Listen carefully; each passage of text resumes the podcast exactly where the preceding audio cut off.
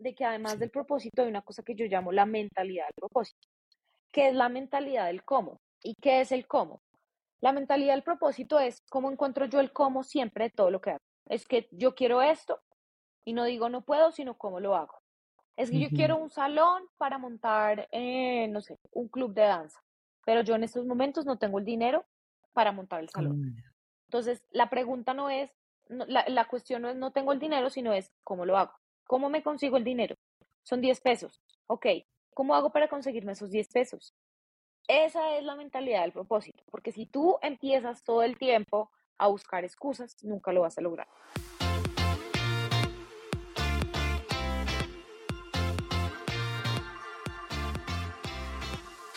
Haz lo que ames, encuentra lo que te hace feliz, apasionate por algo. Suena súper padre para ponerlo en un post de mi feed de Instagram con un diseño súper llamativo y original. A mí la verdad me gusta. Es más, cuando veo estas frases hasta busco la forma de ponerlas en mi fondo de pantalla del celular y así para que no se me esté olvidando todo el tiempo. Sin embargo, a pesar de lo bonito que se lee y que una llega a concordar con eso, porque es algo que te emociona verlo guardado, en realidad muchas veces no sabemos qué es eso, qué es eso que nos apasiona, eso que nos haga hacer las cosas distintas para llegar emocionadas a la reunión de amigas, por así decírtelo, y decir, oye, ¿sabes qué? Amo mi trabajo. Voy a citar una frase del libro Encuentra tu porqué de Simon Sinek, que dice así, la satisfacción es un derecho y no un privilegio. Cada uno de nosotros tiene derecho a sentirse realizado por el trabajo que hace, levantarse motivado para ir a trabajar sentirse seguro mientras lo desempeña y regresar a su casa con la sensación de haber contribuido a algo más importante que sí mismo. Esta sensación de satisfacción no debiera ser una lotería reservada a unos pocos afortunados que pueden decir, amo lo que hago. ¿Tú a qué bando perteneces? ¿Al de las afortunadas o al de las que aún están indecisas y no saben ni para dónde? Este tema realmente me encanta y creo que es la base fundamental del eje del cómo queremos vivir nuestra vida. Así que hoy me acompaña Meme. Ella es coach de vida y propósito y creadora de la comunidad Exprima la Naranja. Ella es una experta en este tema y todo su contenido está enfocado en ello. Así que quédense, de verdad, quédense, porque estoy segura que será de muchísimo interés para aquellas que aún sienten que les falta ese algo más a su vida. Así que ahora sí, doy la bienvenida a Meme. Muchísimas gracias por estar aquí en Increíblemente Imperfecta y por haber aceptado mi invitación muy pronto. Hola, ¿cómo estás? Y cómo están todas las que nos están escuchando en estos momentos. Yo feliz de estar acá, em, de las cosas lindas de la virtualidad. Conocer personas a través de las redes sociales es una experiencia muy bonita. Sí, así es. Y más que rompe fronteras, porque Meme es de Colombia y bueno, yo soy aquí de, de, Veracruz, entonces es padrísimo esto de estar conectando con otras mujeres de otros países y que podamos intercambiar toda esta información y sobre todo también exprimirte, así como tienes tu contenido de exprimir, exprimirte porque este tema, eh, aunque no lo creas, es un tema que a mí me da muchas vueltas y que he hablado mucho al respecto en este podcast, porque sí, como yo decía en la introducción, es el eje de, la dirección de nuestra vida, ¿no? Y hay muchas veces en que lamentablemente estamos perdidas por, pues porque realmente no nos ponemos las pilas en, en interiorizar lo que sentimos y lo que queremos, como que nada más navegamos con la corriente. Y yo creo que, que la vida es tan valiosa y es súper importante saber hacia dónde lo quieres, la quieres manejar, hacia dónde quieres ir, ¿no? Entonces, es por eso que, que quise invitarte y, y, me gustaría empezar esta, esta plática, esta entrevista, pues preguntándote realmente, a ver, primero, ¿qué es el propósito? ¿Qué, qué es realmente el, el, propósito y por qué crees que es, que es muy importante tenerlo claro? Me encanta esta pregunta porque yo siempre hago un pequeño disclaimer antes de contestar y es porque a mí siempre me gusta verme como una gran estudiante de la vida. Entonces, yo te voy a responder desde todo lo que yo he estudiado acerca del propósito, pero también te voy a responder desde mi experiencia personal, habiendo encontrado mi propósito personal. Y esto es importante porque para mí el propósito tiene un significado distinto cuando lo estudié que cuando lo viví. Entonces, en resumidas cuentas, para mí el propósito y sin ánimo de, teorizar, porque no me gusta teorizar, sino es simplemente una manera en la que yo vivo la vida. El propósito es una decisión consciente de vivir tu vida desde la coherencia de todo lo que eres. ¿Eso qué significa? Todo lo que eres es todos tus valores, todos tus talentos, todos, todas las cosas que te apasionan, todos tus sueños, en realidad desde tu ser más auténtico. Entonces, cuando decimos que perdemos el propósito o que no tenemos un propósito, para mí, es porque hay una desconexión, hay una ruptura, hay una distancia muy grande entre la vida que tú sabes que puedes tener y la vida que tienes. Y esa desconexión se representa a través de una emoción muy grande que muchas sentimos que se llama la insatisfacción. Y la insatisfacción es esa sensación que además te hace sentir confundida, estancada, que nada te fluye, que como que no sabes para dónde ir, que estás perdida. Toda esta sensación es lo que yo llamo insatisfacción, digamos, de manera global, y lo que hace es mostrarte que la vida que ves afuera, que esa vida que has construido hasta el día de hoy, tenga la edad, tengas la edad que tengas, es diferente a la vida que tú sabes que puedes vivir. Y ahí es donde yo digo que no hay propósito. Qué fuerte. Porque imagínate que ahorita como acabas de decir, teniendo la edad que tengas, pero hay veces en que la edad pesa muchísimo y yo creo que esta parte de la edad es lo que, no sé, a mi parecer, ¿eh? no sé tú cómo lo has visto con, en, terapias que, que, das, en consultas, eso hace que, que, no, que uno no quiera dar el paso porque piensa que ya es demasiado tarde. Precisamente porque hay una confusión muy grande a mi manera de ver respecto al tema de propósito y es que tendemos a confundir el propósito con un trabajo. A ver, el propósito es, por decirlo así, la base de lo que para mí es una vida feliz, ¿sí? El propósito es un pilar. Y en ese pilar o en esa base o en esa eh, estructura, tú montas otras cosas como un trabajo. Evidentemente, tú siempre puedes decidir si quieres materializar tu propósito a través de un trabajo. Entonces tú puedes decir, mm. a mí me encanta me fascina hacer esto, entonces yo voy a tener un emprendimiento que haga esto, o me voy a cambiar a una empresa que haga esto, o voy a estudiar una nueva carrera que haga esto. Pero no necesariamente significa que en el trabajo en el que estés no puedas vivir tu propósito. Un ejemplo de eso es, si tú descubres que tu propósito, por ejemplo, es em, enseñar, ¿sí? O transmitir conocimiento, como es, por ejemplo, el mío, pues yo esto lo puedo hacer en cualquier empresa, en cualquier lugar. ¿Qué es lo que hace la diferencia? Mi elección. Yo me, me decido poner mi propósito combinado con mis pasiones porque para mí tiene más sentido y, y, llena más mi alma algo que me guste y que me apasione y no solo algo en lo que pueda estar en propósito, es decir, que el tema me guste. Pero como tú siempre puedes decidir, también dependiendo del nivel de exposición al propósito que quieras tener, esto es importante porque no todo el mundo está en el mismo nivel. Entonces, hay una escala, ponle que es algo así como tú puedes elegir de 0 a 10, donde 10 es vivir en propósito 100% y 0 es no vivir en propósito. Aunque tú conozcas tu propósito, tú puedes elegir no vivir en propósito. ¿Sí? Y eso de qué depende de los miedos que tú tengas, eh, de, de, de, miedo sobre todo y creencias que todavía de pronto no hayas resuelto y que todavía estén atadas a ti y que no te estén impidiendo por lo menos soltar eh, esas cargas. Y si decides 100%, pues también tienes unos riesgos, ¿no? Eh, en el que tienes que reinventarte muy seguramente, reestructurar tu vida, hacer algunos ajustes. Y no todas las personas estamos en el mismo momento de vida donde podemos tomar esas decisiones.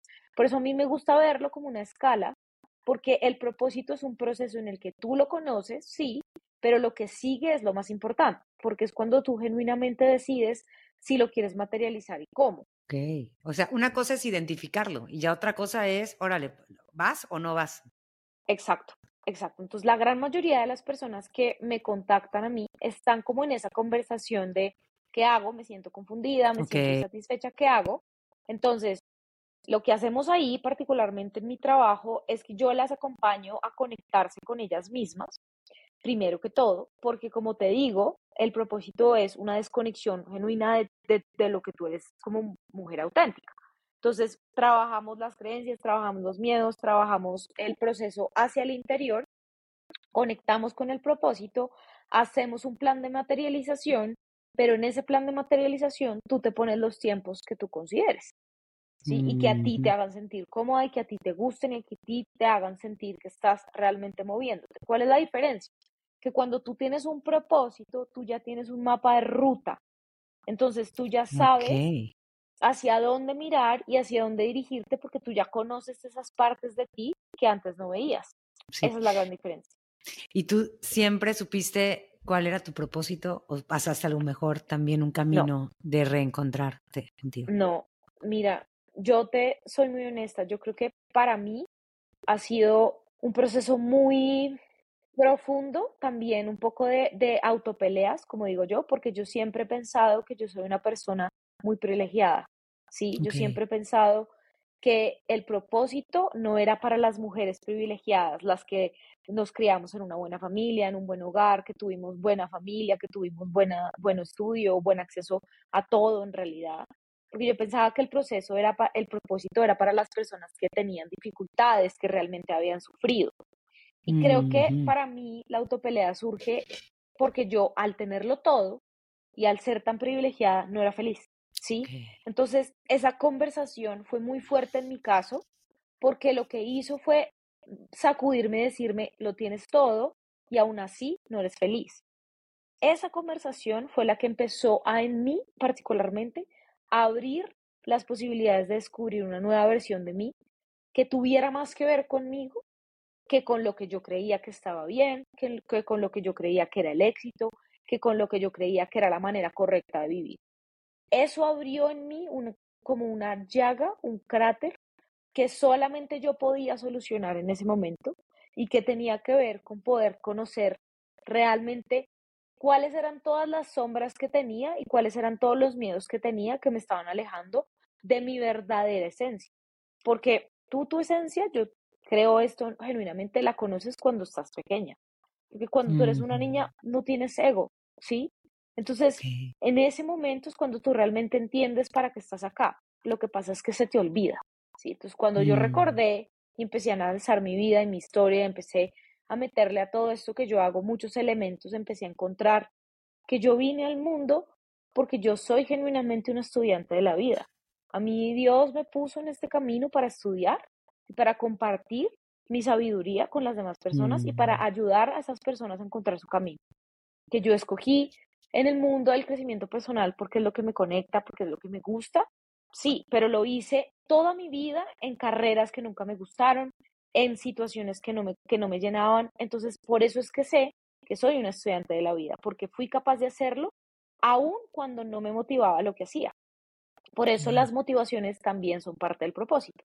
Yo lo que hago es armar como una gran ecuación de esos componentes que para mí son propósito, pero que al final te garantizan como digo yo, a que tú realmente encuentres un lugar en el mundo donde tú puedas sentir que eres fan de tu vida, porque al final para mí el propósito es ese, es realmente amar tu vida como es, como está. Qué bonito lo de fan de tu vida, eso, eso no lo había como que visto así, y eso es que suena tan, eh, o sea, es como algo utópico para muchas de nosotras, o sea, como que, ay, ¿a poco todavía se puede esto? ¿A poco sí se puede vivir así, no? Y pues sí, sí se puede vivir así siempre y cuando, como, como comentas, o sea, también tomes tú la iniciativa de querer eh, trabajar en eso y sobre todo encontrarlo.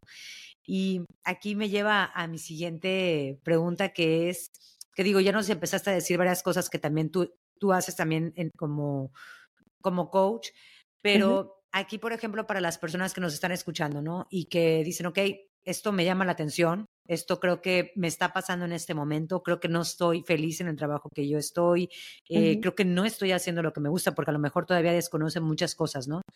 Pero, eh, ¿cómo pudiéramos empezar a buscarlo? Eh, muy independiente de que si tomo una sesión, si hago esto, o sea, ¿cómo podemos nosotras mismas empezar a ver eso, a, a trabajar un poquito en escarbar el propósito de nosotros? Ok, lo primero y lo más importante que yo siempre digo es, uno, celébrate, porque si tú te estás sintiendo insatisfecha y estás teniendo preguntas sobre si esto me gusta o no, ya estás en el camino del propósito. Lo que yo siempre digo. O sea, que eso, celébrate. Porque ya estás preguntándote. Es decir, ya estás siendo crítica de tu vida. ¿Sí? Porque es que para mí el propósito empieza en el momento en el que tú empiezas a hacer crítica de tu vida. Es como si tú empezaras como a despertarte y empezaras a decir, un momento, pero, o sea, yo cómo llegué acá, o sea, porque estoy en ese trabajo que no me gusta, qué es lo que está pasando, porque sí, porque ahí estás empezando el proceso. Eso es lo primero, que reconozcas eso. Lo segundo, que tengas mucha paciencia y seas tu mejor amiga en este proceso porque cada persona tiene un proceso personal diferente. Entonces, para algunas personas toma años, a mí me tomó más de cinco años encontrar el mío. Hay personas que con mi, con mi acompañamiento logran, obviamente, hacer este proceso más rápido, pues porque yo ya les doy todos los elementos, pero es un proceso personal. Pero la forma en la que tú lo empiezas, siempre digo yo, es mirando tu historia. O sea, literalmente siéntate un día con una hoja y un esfero o un lápiz y haz una línea del tiempo. Ese es el ejercicio que a mí más me gusta. Y empieza a mirar desde el momento en que naciste hasta el día de hoy qué decisiones has tomado. Entonces, yo he estudiado esto, yo me he casado, yo he escogido estas parejas, yo he tenido esta vida, yo he querido hacer esto. Y analiza si eso que tú escogiste y si eso que tú viviste lo escogiste conscientemente o lo escogiste desde lo que tú creíste en ese momento que estaba bien, pero hoy dices, ¿por qué lo escogí? Y si es así, empieza a pensar cuáles fueron las creencias que motivaron esas decisiones, porque ahí hay creencias. Entonces, muchas de las cosas que yo encuentro en las personas con las que yo trabajo es que se dan cuenta que siempre han escogido lo que han vivido, uno, desde alguna emoción o emociones en particular, o dos, desde lo que creen que pueden y está a sus posibilidades y desde lo que creen que no. Entonces, si yo fui educada en una familia, por ejemplo, donde a mí toda la vida me dijeron que habían carreras para morirse de hambre y habían carreras para ser exitosa, sí. Pues evidentemente la carrera que yo voy a escoger va a ser la carrera que me va a llevar al éxito, porque pues todas queremos el éxito, ¿no? Lo que a mí se me olvida es que yo ya hoy adulta puedo reflexionar sobre esa idea del éxito. Y eso es lo que yo quiero que empiecen a hacer. Es como empezar a mirar nuestra vida y decir, un momento, pero entonces, ¿qué es la felicidad para mí? ¿Qué es el éxito para mí? ¿El éxito es dinero solamente o ese éxito tiene de pronto paz? ¿O ese éxito tiene una buena relación? ¿O ese éxito tiene, ¿no? Y que empieces a darte cuenta que cualquier decisión que tomes genera una consecuencia. Y por consecuencia, yo siempre hago un paréntesis, porque cuando tú le hablas a las personas de consecuencias se asustan porque no queremos costos, no queremos consecuencias. Queremos ganar sin lo que requiere ganar, ¿no? Queremos cambiar, pero sin cambiar. Queremos transformarnos, pero sin pasar por el proceso. Entonces, la consecuencia de estas elecciones es que tú estás eligiendo habitar la valentía, habitar la esperanza, habitar la fe de que hay algo mejor. Y para eso te la tienes que jugar. Así como te la juegas todos los días, cuando vas a un trabajo que no te gusta, cuando estás amargada, cuando estás en víctima, cuando estás frustrada, todas las rosas tienen espinas. Tú decides qué color, ¿sí? Tú decides qué rosa te gusta más. Porque yo necesariamente no veo quedarte en el trabajo que no te gusta como algo malo. Todo depende desde donde lo mires y tú qué quieras para ti. De hecho, esto, esto es como, como la parte que ahorita estás conectando a algo que te iba a preguntar y es precisamente eso, cómo gestionar el miedo para dar el salto. Mm. Porque si es salir de, de lo que estás acostumbrada. Total. Entonces, yo lo primero que hablo de esto es una cosa que me encanta que se llama, eh, bueno, hay dos cosas. Una, la disciplina amorosa y dos, los riesgos responsables, que son dos conceptos que a mí me gustan y me funcionan un montón. Por un lado, la disciplina amorosa es tu ser dos personajes. Uno, por un lado, tu mejor amiga, ¿sí? O sea, tu, tu mejor amiga contigo misma, la que se va a ayudar, la que se va a poner todo para poderlo lograr. Y asimismo, tu niña, ¿no? Tu niña de cinco años a la que no le puedes hablar feo y no le puedes dañar los sueños, porque imagínate cómo serías tú diciéndole a una niña de cinco años que no puede tener los sueños que quiere tener. Sí. sí. Entonces imagínate en eso. Entonces por eso es que yo hablo de la disciplina amorosa. Y la disciplina amorosa es tú lograr las cosas día a día, pero desde la perspectiva de la mejor amiga, desde la perspectiva de la niña que sí logra los sueños. Mm. Es decir, siendo muy amorosa y muy compasiva contigo en el proceso, porque es un proceso de cambio, de transformación que va a llevar que tú no hagas perfecto, pero sí que seas consistente y seas frecuente, ¿no? Y por otro lado, los riesgos responsables que, que implican, pues que tú seas responsable de tu vida. Es decir, yo no puedo, si yo estoy alimentando a mi familia y es mi salario mi dinero el que mm, alimenta a mi familia, pues yo no puedo tomar un riesgo irresponsable de, bueno, entonces chao, que estén bien todos, me largo porque yo tengo que buscar mi propósito. Porque eso lo que va a hacer es que va a afectar dos partes de tu miedo, porque el miedo podemos dividirlo en dos. El miedo chévere, que es el miedo de la supervivencia, que ya lo voy a explicar, y el miedo del ego. El miedo del ego es el saboteador. Entonces, al miedo del ego hay que hablarle desde la perspectiva de, ok, gracias amigo, gracias por venir acá a contarme que de pronto te da miedo que no lo logre, que de pronto, ¿no? Como que es angustiante que de pronto mi emprendimiento no salga. Gracias por esto, ¿cierto? Pero yo decido confiar, porque yo decido tener una conversación de que sí voy a poder, decido tener una conversación de que sí voy a lograrlo, pero gracias por estar acá y por decirlo. Y el miedo de la supervivencia, que es el miedo, digamos que yo trabajo mucho la pirámide de Maslow, que esto ya, digamos, mm. tú seguramente lo debes conocer, porque Maslow lo que habla es de las necesidades humanas y a mí me gusta esta pirámide para tratar el miedo, porque es muy bonito darte cuenta que hay necesidades básicas que tú necesitas suplir antes de pensar en el propósito que es la última de la pirámide, que es la realización. Entonces, una de esas es la parte financiera, ¿no? Y es la parte de la seguridad que tú tienes respecto a la parte de, digamos, de poder comer y poder garantizar que tienes un techo y pues una, una, una seguridad, ¿no? Entonces, para tú emprender un proceso de propósito, tienes que resolver la parte financiera ya sea que tú o pidas apoyo económico o hables con tu familia y pidas ese apoyo o eh, consigas un trabajo de pronto de medio tiempo que te permita tener más tiempo o generes ingresos pasivos o organices tus finanzas con una persona que sepa para que te ayude a ahorrar mejor, a invertir mejor para tener un plan financiero sólido que te permita dedicarte a esto o que cambies a un trabajo que de pronto eh, o que mires tus gastos y los revises, lo que sea que tengas que hacer pero que seas responsable al respecto. Porque la preocupación más grande, te digo yo, que el 90% de las personas no hacen un proceso de propósito porque les da miedo la reinvención, porque creen que se van a morir de hambre. Literalmente, es así de fácil. ¿Sí?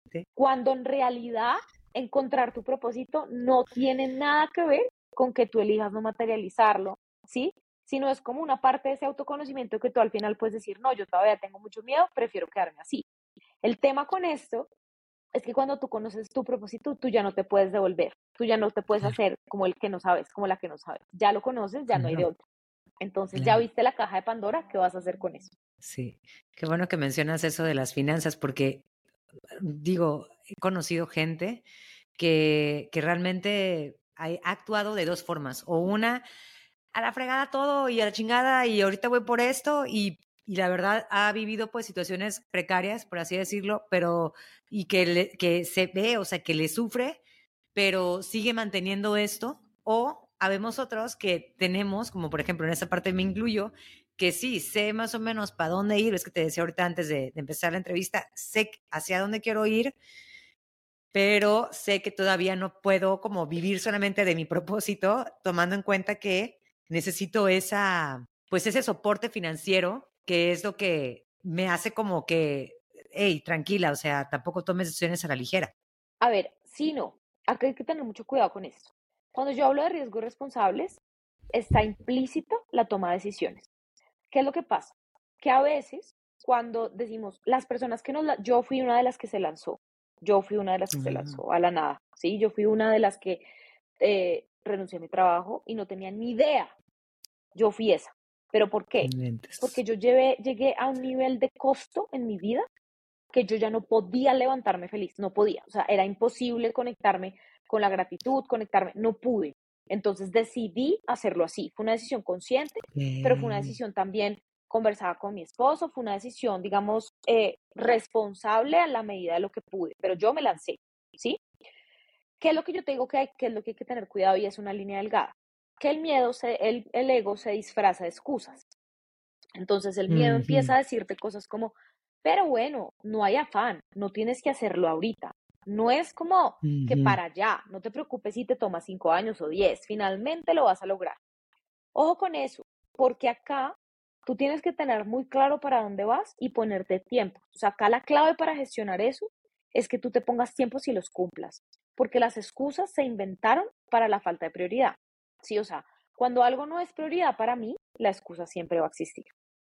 Es que no tengo tiempo, es que no puedo, es que es muy difícil, es que es muy costoso, ¿cierto? Entonces, ¿qué tanto tú te estás encontrando detrás de las excusas y estás procrastinando porque tú ya sabes qué es lo que quieres? Porque entonces lo que estás haciendo es llenar la caja del costo hasta que sea tan grande que te toque saltar. Entonces, seamos como un poco coherentes y más bien digamos, bueno, si esto es lo que yo quiero, ¿cómo lo voy a hacer posible y en cuánto tiempo? Ah, Sí, entonces yo me pongo metas. Entonces yo digo, bueno, listo, si yo quiero un emprendimiento, para este mes voy a lograr esto, para este mes voy a lograr esto. Pero si yo todo el tiempo me levanto y digo, todavía me demoro porque es que yo todavía no puedo vivir de esto, entonces me va a demorar mucho más. Por eso Ujú, es que Así yo sí, hablo de que además sí. del propósito hay una cosa que yo llamo la mentalidad del propósito, que es la mentalidad del cómo. ¿Y qué es el cómo? La mentalidad del propósito es cómo encuentro yo el cómo siempre de todo lo que hago. Es que yo quiero esto y no digo no puedo, sino cómo lo hago. Es que yo quiero un salón para montar, eh, no sé, un club de danza, pero yo en estos momentos no tengo el dinero para montar el salón. ¿cómo no? Entonces, la pregunta no es, no- la, la cuestión no es no tengo el dinero, sino es cómo lo hago. ¿Cómo me consigo el dinero? Son 10 pesos. Ok, ¿cómo hago para conseguirme esos 10 pesos?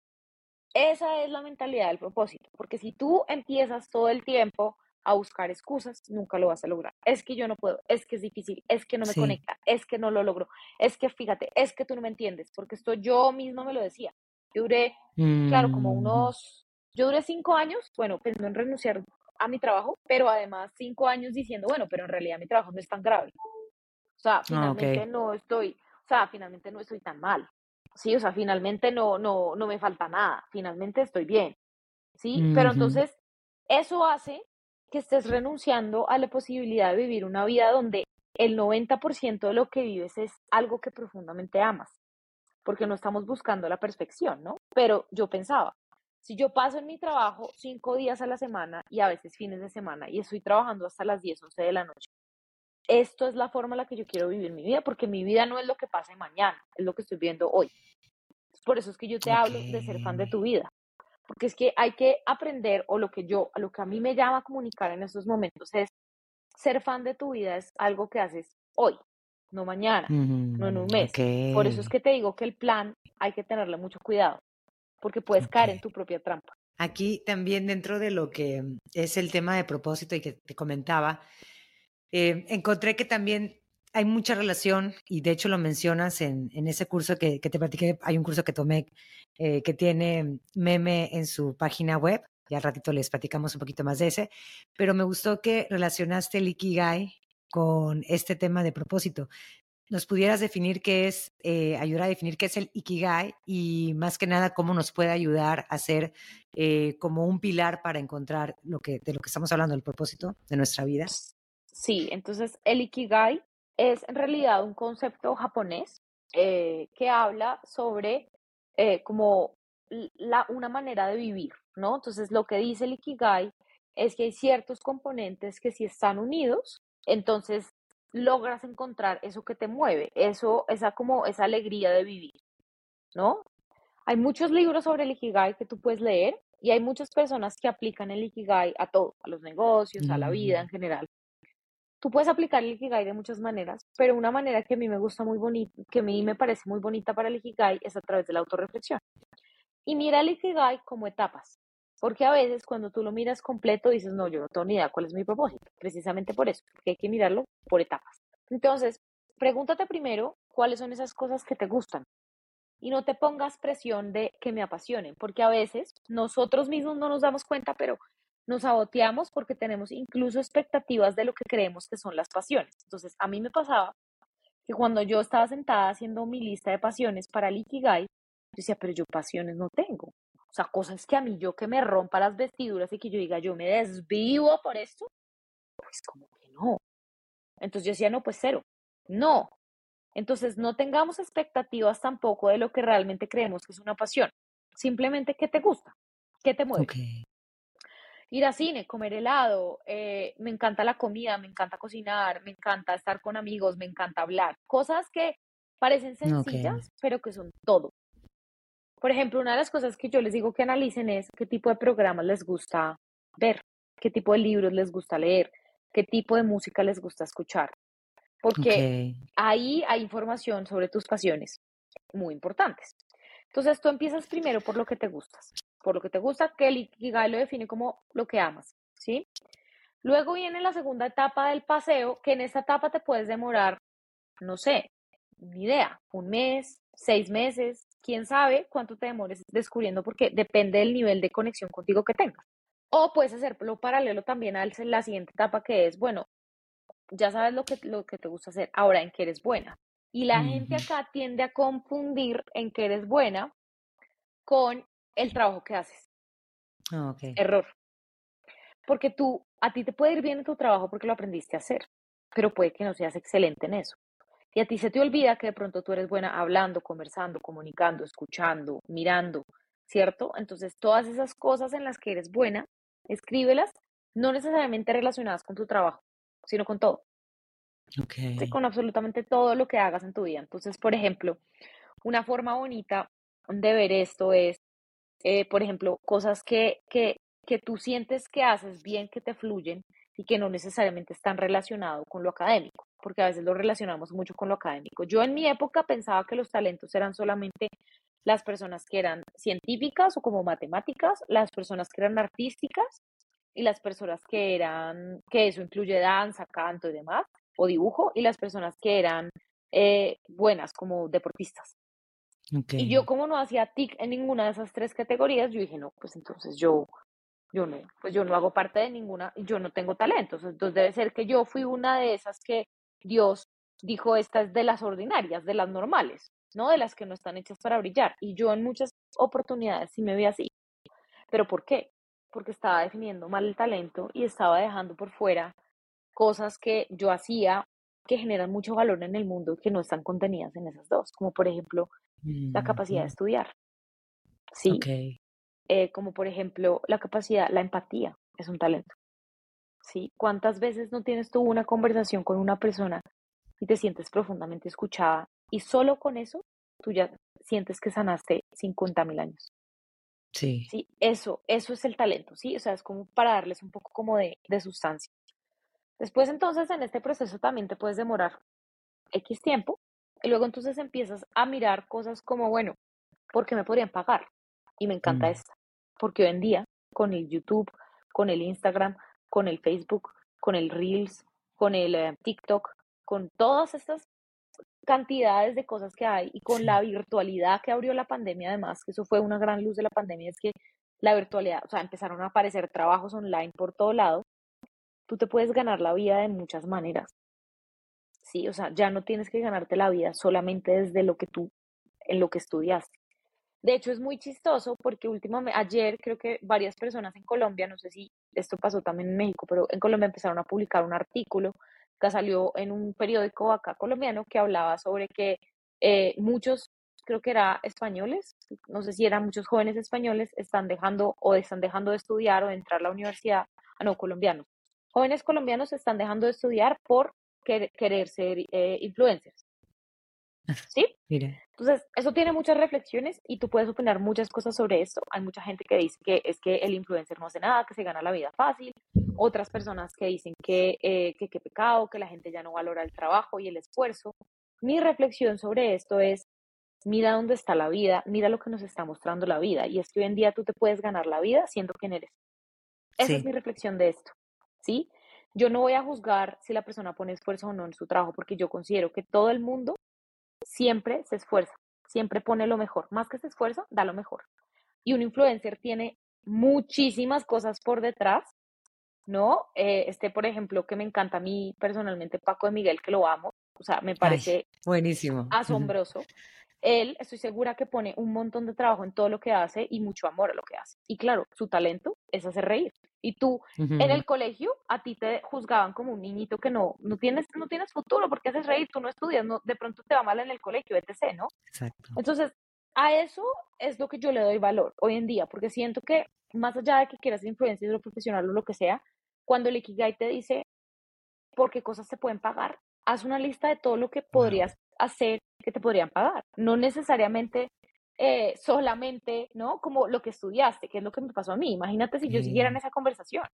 Todavía seguiría buscando trabajo en, en empresas donde hacen temas financieros, cuando hacer un modelo financiero era mi peor pesadilla y eso fue lo que yo estudié toda la vida. No solo cinco años de universidad, sino además duré casi seis años trabajando en eso. O sea, 12 años de mi vida botados a la caneca haciendo algo que literalmente nunca me gustó. Esa es la conversación. Entonces, esa es la segunda parte, del, la tercera parte del Ikigai. Luego viene la parte de a quienes puede servir. Y acá de nuevo, tenemos un montón de creencias, ¿sí? Porque acá creemos que el servicio es solamente voluntariado o dar tu trabajo gratis, ¿no? o, o entregar las cosas gratis o hacer las cosas sin cobrar, porque eso es servir, no. Tú viniste a servir desde tu esencia, punto. Sea eso, dar clases, sea eso, eh, ser enfermera, ser médica, ser ingeniera, ser contadora, eh, ser influencer, eh, hacer reír a las personas, ser empática, comunicar, desde donde sea, desde donde tú encuentres tu luz, desde ahí viniste a servir. Y entonces, ¿a quiénes puede servir? A las personas que a ti te conecten. Tú me comentabas, mi emprendimiento de, de, fiestas de niñas, yo quiero servir a esas niñas, punto. Y ese es tu servicio. ¿Sí? Ah, y eso no significa que no debas cobrar por ello. ¿No? Entonces ahora, después te me devuelves a la lista anterior y la completas y dices hacer listas para niños. Por eso puedo ganar dinero. ¿Sí ves? Entonces, es como una espiral en el que tú vas realmente rellenando cada fase varias veces eh, y que en realidad vas completando porque vas encontrando la riqueza en ti tan profundamente que vas rellenando tu Ikigai y no es un ejercicio que puedas hacer en un día, sino es un ejercicio que haces en, en, meses de autoconocimiento, autorreflexión profunda, ¿no? Y decías que había varios libros, ¿algún libro que, que recomiendes? Tú pones, literalmente pones Ikigai y así se llama el libro. Ikigai. O sea, ah, ok. Mm. Y te explican el concepto, yo te lo explico en la forma en la que yo lo trabajo, en la forma en la que yo lo entiendo. De hecho, yo hoy en día eh, estoy saliéndome un poco de, de, la rigurosidad de la, del Ikigai, lo que yo hago es que lo trabajo a través de preguntas. ¿Por qué? Porque me he dado cuenta que a las personas, cuando yo les pregunto qué viniste a hacer en el mundo, les, les, les hace más sentido que hacerlo en secuencia eh, Ikigai, mm, porque les cuesta más trabajo por el razonamiento que tienes que hacer. Porque el razonamiento del Ikigai es un razonamiento como abstracto, como que tienes que inferir, ¿sí?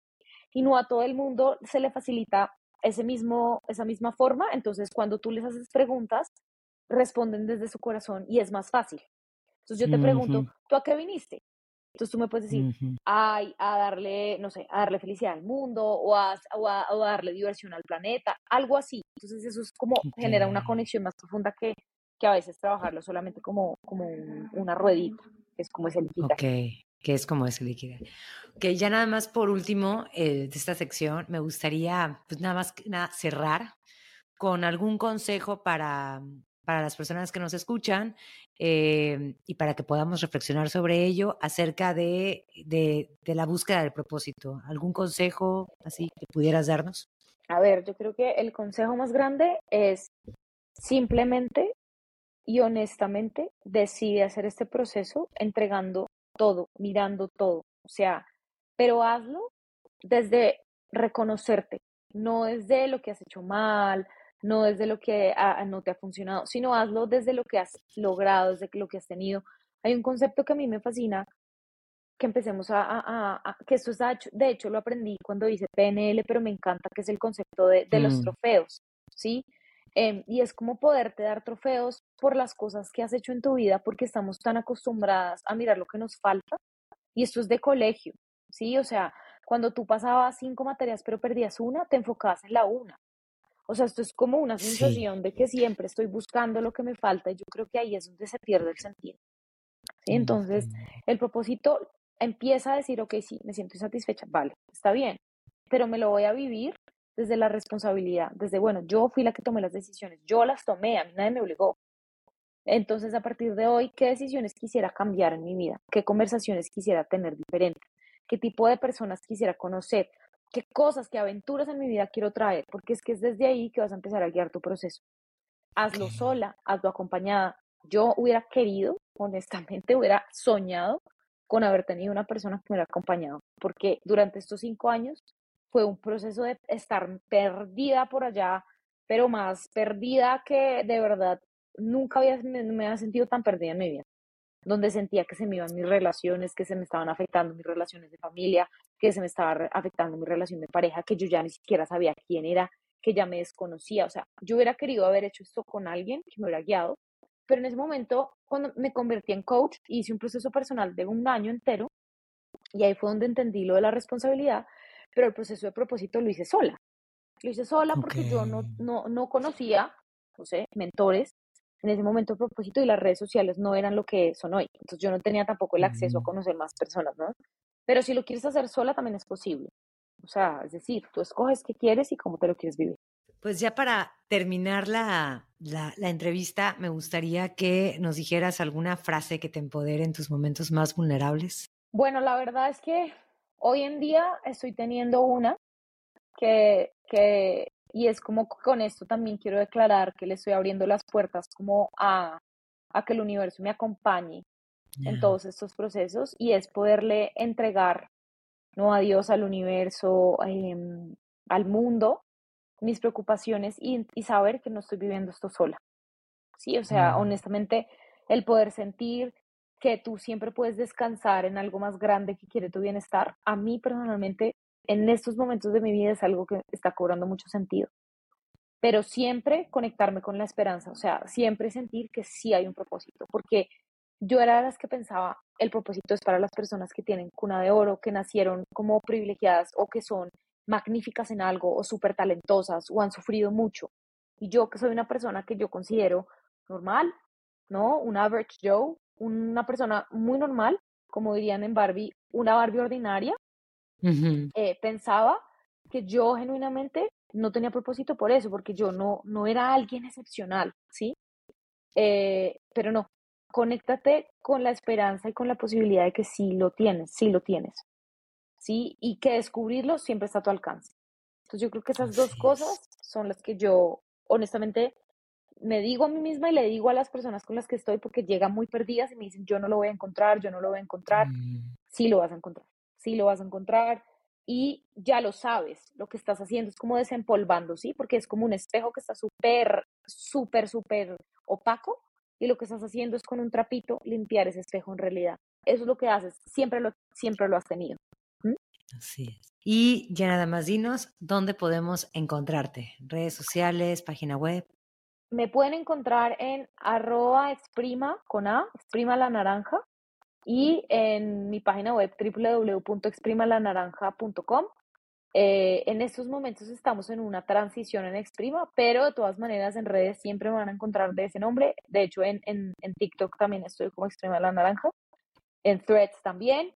Eh, entonces me pueden encontrar y siempre me pueden escribir. A mí me gusta responder mis mensajes. No sé si será de pronto de la vieja escuela, pero a mí me gusta ser yo la que responde los mensajes, eh, porque siento que esa conexión para mí es importante, ¿no? El poder sentir que hay alguien del otro lado que te comprende. Creo que ya de, de, alguna manera eso genera un poco de paz. Entonces, súper bienvenidas por mi, por mi lado, naranja de la vida, y, y espero que nos podamos encontrar en, en, en otras ocasiones. Pues muchísimas gracias, Meme, por tu tiempo, por todo lo que nos acabas de compartir. Te agradezco muchísimo. Y ya escucharon, ahora sí que ya tienen toda la información de Meme por si quieren saber mucho más de ella. Ya tienen las redes sociales y su página web. Muchísimas, muchísimas gracias. Gracias a ti, gracias a ti por este espacio y a todas las que nos escucharon, que si nos están escuchando, esta es la señal que esperaban. Te invito a que me des seguir en Spotify para que no te pierdas cada miércoles nuevos episodios. Recuerda que me puedes encontrar en Instagram como arroba increíblemente-imperfecta y si deseas puedes enviarme un DM. Me encantaría saber qué te parece el podcast, qué temas te gustaría que abordara y sobre todo saber de ti.